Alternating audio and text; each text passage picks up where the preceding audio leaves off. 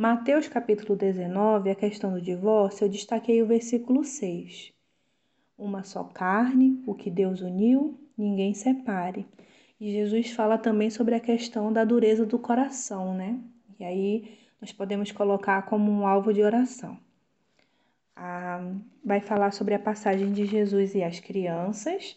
Aí fala bem assim: O reino dos céus pertence aos que são semelhantes a elas.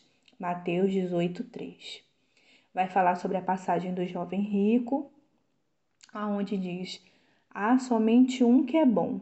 Se você quer entrar na vida eterna, obedeça aos meus mandamentos. E aí o versículo 26 diz: Para o homem é impossível, mas para Deus todas as coisas são possíveis. E aqui se encerra as considerações de Mateus capítulo 19.